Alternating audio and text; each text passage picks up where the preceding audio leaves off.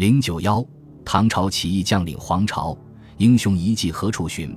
黄巢率领农民起义军围困长安时，曾有诗作：“待到秋来九月八，我花开后百花杀。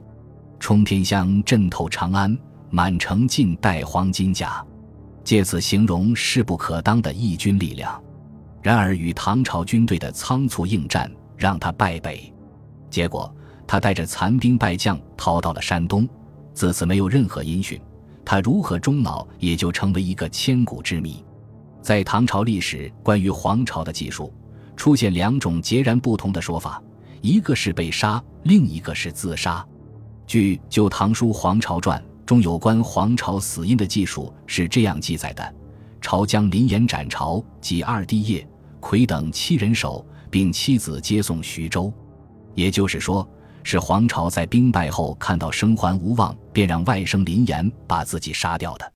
同时，这样记载的史书还有。《资治通鉴·贵院笔耕录》北梦所言，林岩是黄巢身边的禁卫队首领，是黄巢最亲密的人。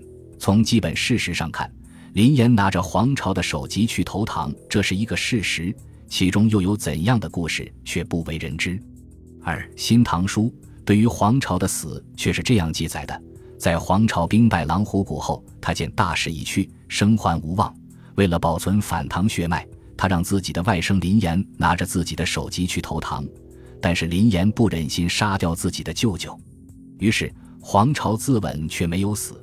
林岩随后就斩下黄巢的首级去降唐军，不料中途遇到沙陀人，沙陀人求功心切，遂将林岩也杀了，将两人的首级一同献给唐军。《新唐书》成书于北宋年间。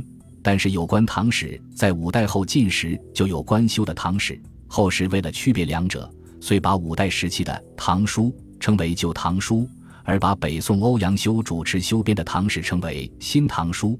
但是由于成书时间的差异以及时代背景的不同，旧唐书成书于乱世且仓促，书中大有疏漏之处，而欧阳修主持修编的新唐书。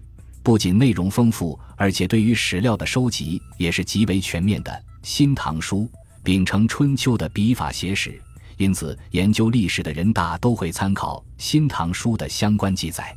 从敦煌莫高窟发现的敦煌文书中有一部《宿州报告黄巢战败等情况残卷》，里面有这样的记载：其草贼黄巢被上让杀却于西川尽头。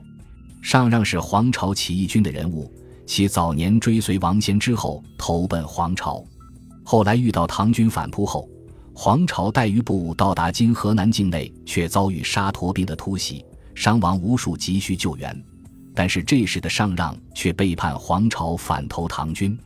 那么黄巢死于上让手下也不是没有可能。